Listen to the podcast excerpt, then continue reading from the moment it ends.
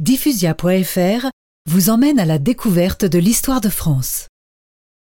Mon œuvre sur cette terre n'est rien, tant que le tombeau du Christ reste aux mains des infidèles. Derrière mon étendard, la chrétienté délivrera Jérusalem. Nous sommes en 1248. Saint Louis a 34 ans. La croisade en Terre Sainte est décidée. Depuis l'an 1000, ce sera la septième fois que les chrétiens tenteront de s'établir durablement sur les lieux mêmes où le Christ est né et est mort sur la croix.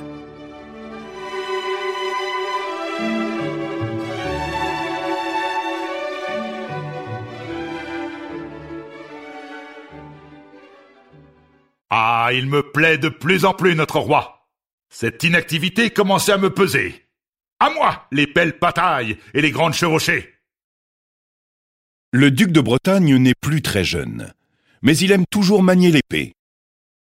Pierre Mauclerc, d'ailleurs, est à l'image des autres grands seigneurs qui s'apprêtent à suivre le roi et à se croiser, tel le bouillant Robert d'Artois, jeune frère de Saint-Louis. Parbleu, la croix de nos États chrétiens flottera désormais sur tout l'Empire d'Orient. Notre foi est immense, Dieu nous guide. Et devant nous, ces Sarrasins viendront à nous pour se convertir.